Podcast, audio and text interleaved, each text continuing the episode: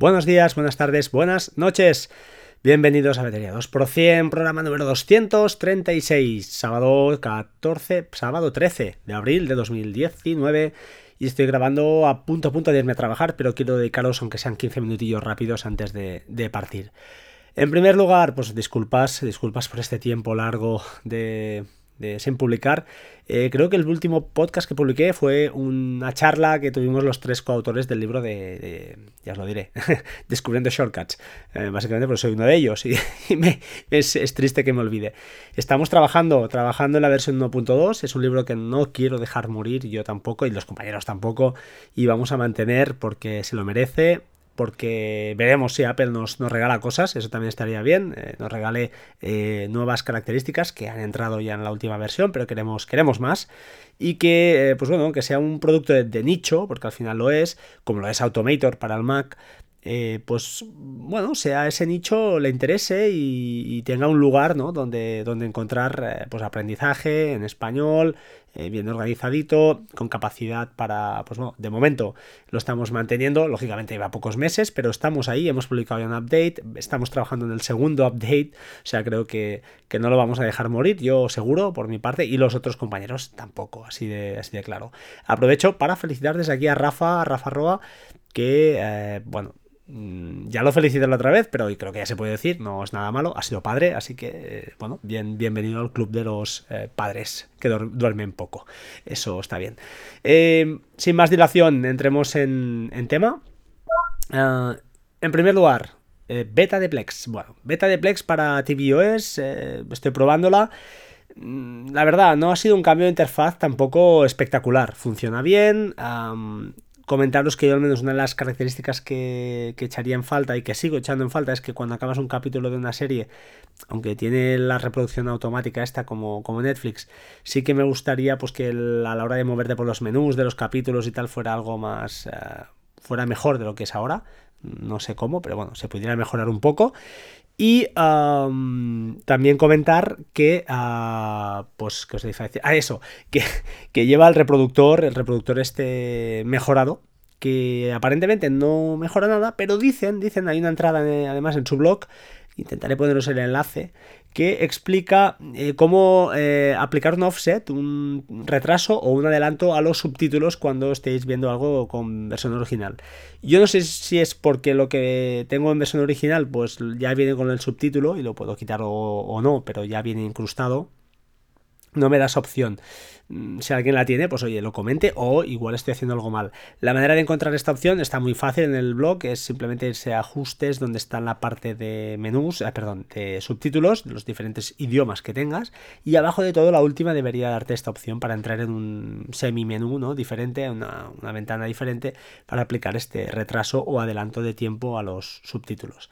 Que lo sepáis que está ahí, bueno, parece que para mí Plex sigue siendo el reproductor definitivo, para mí lo uso para todo, entonces no, no voy a cambiar y bueno, estoy más que contento. Además, eh, bueno, ya os comenté, o no sé si en su día, que pues esta opción que permite a los Plex Pass de en un iPad, por ejemplo, pues decirle, oye, yo, quiero eh, tener los tres últimos capítulos que no haya visto de esta serie.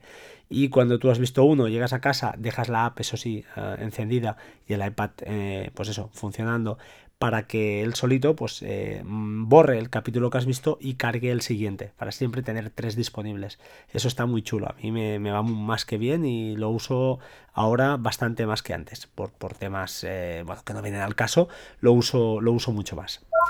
Comentar también, tema Moments en el NAS. A ver, Moments, la aplicación de Moments, esa aplicación de momentos, ¿no? Que Synology sacó para sustituir a DS Photo, que es eh, pues muy parecida a fotos de Google eh, y mm, quizá no quedó bastante claro, lo vuelvo a aclarar. El tema es que ah, por defecto, uh, Synology no nos permite decir, cuando tú con tu aplicación de Moments eh, mm, la configuras, no te permite decir, oye, quiero guardar las fotos en esta carpeta. No, te lo guarda en una carpeta que es la de tu usuario, eh, barra Moments, barra Mobile, creo que es, o no sé qué, ahí dentro. Y claro, eh, tus fotos están ahí organizadas además por día. Él lleva una inteligencia artificial, una IA, y él las va ordenando. Eh, eso, a ver, luego aquí puedes eh, compartir álbumes no hay ningún problema, pero si eh, yo quiero que soy un tío un poquito maniático con esto, quiero tener todas las fotos bien estructuradas en un mismo sitio, como tenía antes con DS Foto, pues hemos tenido que hacer ese invento que os comenté. Lo resumo, ¿vale? Básicamente lo que te permite Moments, la aplicación de iOS, en mi caso al menos, desde el móvil, es que a partir de, a partir de la versión 1.2 puedes decirle que hay una carpeta compartida. No, te deja definir cuál, sino por defecto una compartida, que es la de DS Foto. Entonces, si tú tuvieras todas tus fotos y todos tus vídeos, los subieras allí, a la carpeta antigua de DS Foto, pues no habría ningún problema. Tú y tu mujer, si sois administradores, podéis eh, compartir esa carpeta y, veis en, ya os lo diré, en Moments, pues veis eh, las fotos. El problema cuál es? Que tú no puedes subir las fotos por defecto allí. ¿Cómo lo hacemos entonces? Pues con Hazel, ¿vale? ¿Cómo lo hice yo? Pues eso, yo subo las fotos, eh, cuando hace un backup, eh, encuentra Wi-Fi, sube fotos y vídeos, se suben a la carpeta por defecto que él tiene predeterminada, que es de moments barra ta, ta, ta lo que os he dicho antes. ¿Y qué hace entonces? Yo tengo esa carpeta vigilada por eh, Hazel esa carpeta y subcarpetas. Y lo que hace es coger esas fotos y esos vídeos, los renombra como a mí me gustan, con formato americano de fecha, y los mueve a una carpeta que está, que está en ese foto y que está por defecto estructurada por años y por meses. Y eso me lo gestiona Hazel. Entonces yo simplemente, pues eso, me tengo que despreocupar de todo y ah, pues Hazel hace el trabajo por mí. Esa es la idea. Entiendo que quizá llevarla a cabo, a cabo puede llevar algún, algún tropiezo, pero la idea es sencilla, ¿vale? Como no podemos configurar la carpeta donde queremos subir, pues lo que haremos será con Hazel, con, que esté trabajando en un Mac, pues oye, mover estas fotos ya las moverá él, ningún problema, ya lo hará él. Esa es la, jugada. Espero que haya quedado claro, ¿vale? Me habéis preguntado tres o cuatro personas, tres diría, y bueno, a ver si queda un poquito más, más claro. Y a lo mejor soy yo que no me explico bien, que seguro que es más de eso que de lo otro, porque a veces yo soy un poco, un poco espeso. Amazon, eh, si te vas a tanto la versión web como la versión de iOS, eh, te vas a localizar tu paquete cuando está la entrega ese, ya sabes que te lo van a entregar ese día. Eh, si ahí pulsas en ese botón, te aparece el número de paradas que, que está el repartidor. Eso más que nada es para que lo sepáis que puede ser útil, pues, pues eso, porque si te marca dos paradas, pues estará más cerca, más cerca, lógicamente, que si te marca ocho. Es para hacerte una idea más o menos si vendrás, si no vendrás, este hombre, pues eh, me voy a, me tengo que ir y no, no voy a llegar es lo que hay, ¿vale? Mm, no sé, estoy probando también yo el tema de City Pack. Un día hablaré de esto para que me entreguen los paquetes, pues eso, en buzones de estos de Amazon o de correos y esas cosas que, que se han puesto de moda ahora. Ya os contaré, lo he probado y bueno, está bastante bien. Otro tema, documental de Netflix. El documental es eh, gringo. Os recomiendo ese documental de John McAfee. McAfee lo pronuncian así, no sé por qué no dicen McAfee. Pero eh, es el, este tío es el creador de ah, antivirus, bueno, de la empresa al menos, eh, de McAfee Antivirus. ahora ya no está, no está ligado a la empresa. Este tío vendió sus acciones en los años 90 por 100 millones de dólares, con lo cual, bueno, tenía mucho dinero y es un documental un poco feo, ya os lo digo. Es decir, es, eh, a mí me dejó el cuerpo mal, ¿vale? Es versión original subtitulada, pero os lo recomiendo porque sí que me pareció interesante el, el nivel de manipulación que una persona es capaz de hacer y cómo es capaz de zafarse a alguien ya no solo por su dinero, sino por su, creo que su inteligencia, ¿no? Su ingeniería social, casi diría, de manipular y de mover los hilos para que, pues bueno, para librarse de todas sus, movidas. Es una cosa un poco extraña, eh, no sé, es, realmente cruel, diría yo, y, pero creo que está bien como documental para que, no sé, yo lo vi y me enganchó. Eh, ya está, no os lo dejo ahí. Es de 2016, tampoco es eh, hiper nuevo, pero es, es, curioso y no deja de ser pues un poco hasta maquiavélico. Pero bueno, ah, ahí lo dejo, ¿vale? Um, en su podcast de Decknet, que si no lo escucháis os lo recomiendo, la verdad es que, bueno, aunque es muy incisivo en el tema de la seguridad, de la falsa, eh, del miedo que se infunde a los, a los eh, usuarios, ¿no? De, que no están seguros, de que todo hay que gastarse dinero justamente, pues por ejemplo, en antivirus y esas cosas.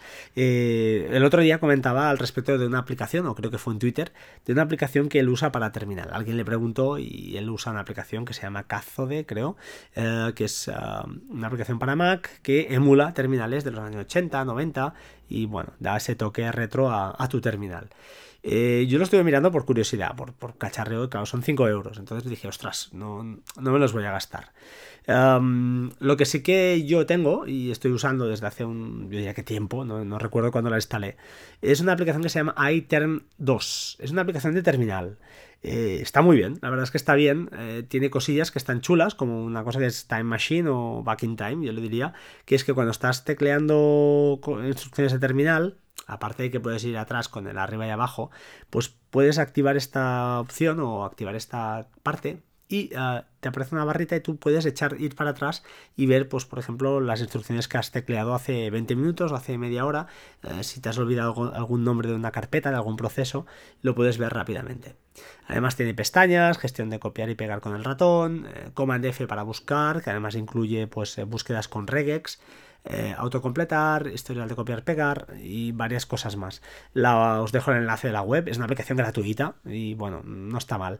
Yo no soy un super amante del terminal, pero bueno, lo uso, lo uso a veces para, pues bueno, por ejemplo, conectarme a mi Raspberry Pi, eh, para hacer conexiones SSH y yo qué sé, para hacer cosillas como por ejemplo la que comenté de YouTube Downloader el otro día, en el capítulo 230.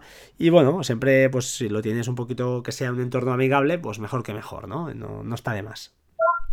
Hablando del tema de, terminal y hablando de YouTube Downloader eh, y haciendo referencia ahora sí al título del, podcast de hoy, quiero comentar alguna cosilla que eh, he mejorado de este, de este, de este, de este invento, ¿no? Entre comillas, que no es mío, ya os comenté que creo que el señor Vitici tiene algo parecido, aunque no sé si lo ha publicado, pero yo me quise adelantar un poco para, pues bueno, ya que tenía la idea, que no, no hacer un copiar-pegar de él, sino, pues oye, pensármelo yo e intentar hacerlo yo, ¿no? Hacerlo un poquito uno mismo, hacerse un hombre. Esa era la jugada. Entonces, em, eh, pues bueno, eh, ¿qué os iba a decir? Eso, eh, ¿qué he hecho de más? Vale. Ese, en el, podcast número 230 eh, que por cierto había un poquito de clickbait ahí. El shortcut definitivo e infalible para descargar vídeos era espectacular. Esto es, atrae a las, a las moscas como o las abejas. en fin, fue muy bueno. El tema es que ah, pues esta herramienta instalada en mi Mac Mini es pues le paso una una instrucción de terminal y se ejecuta y me descarga el vídeo, ¿vale? No, ningún problema. Un vídeo, un audio, puedes jugar con lo que quieras. Aquí puedes hacer virguerías.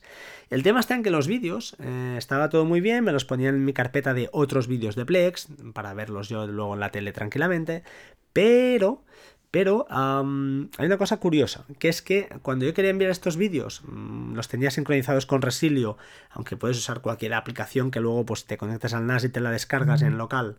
Eh, la quería enviar a través, a través de, eh, ya os lo diré, de WhatsApp o de Telegram, pues no había manera. Lo tenía que pasar como fichero, puro y duro.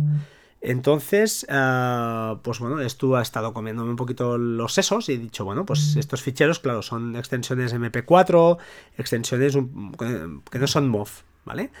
¿Qué tengo que hacer? Pasarlos a MOV. ¿Cómo se hace esto? Pues bueno, lo que he hecho es instalar otra herramienta con Homebrew, ¿vale? Brew es una instrucción de...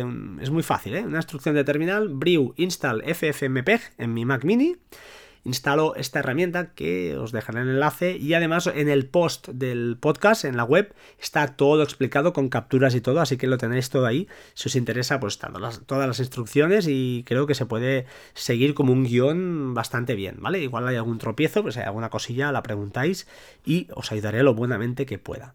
Entonces, una vez instalado esto, con Hazel lo que hago es que cualquier vídeo que haya en esa carpeta y que no tenga esa extensión de MOV, lo que hago es lo convierto a MOV, ¿vale? Eh, al final es un cambio de contenedor. En su día ya expliqué la diferencia entre contenedor y codec.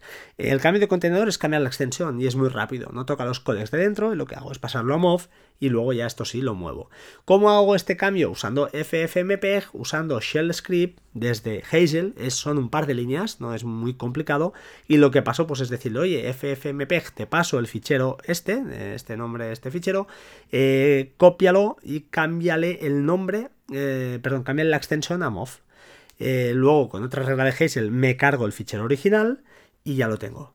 ¿Vale? Mm, el concepto no es difícil, llevarlo a cabo tampoco es mucho nada del otro mundo, pero bueno, lleva su ratito, yo lo hice, tuve algún, algún tropiezo, lo conseguí y aquí os lo explico para que si alguien se anima y se atreve, pues eh, adelante, al final ya sé que hay aplicaciones que hacen lo mismo, como Amerigo, pero esto tiene el mérito de que te lo haces tú mismo. Y además, ya os digo, eh, si miráis el sitio, los sitios soportados por YouTube Downloader, eh, son más de mil, creo. O sea, es brutal.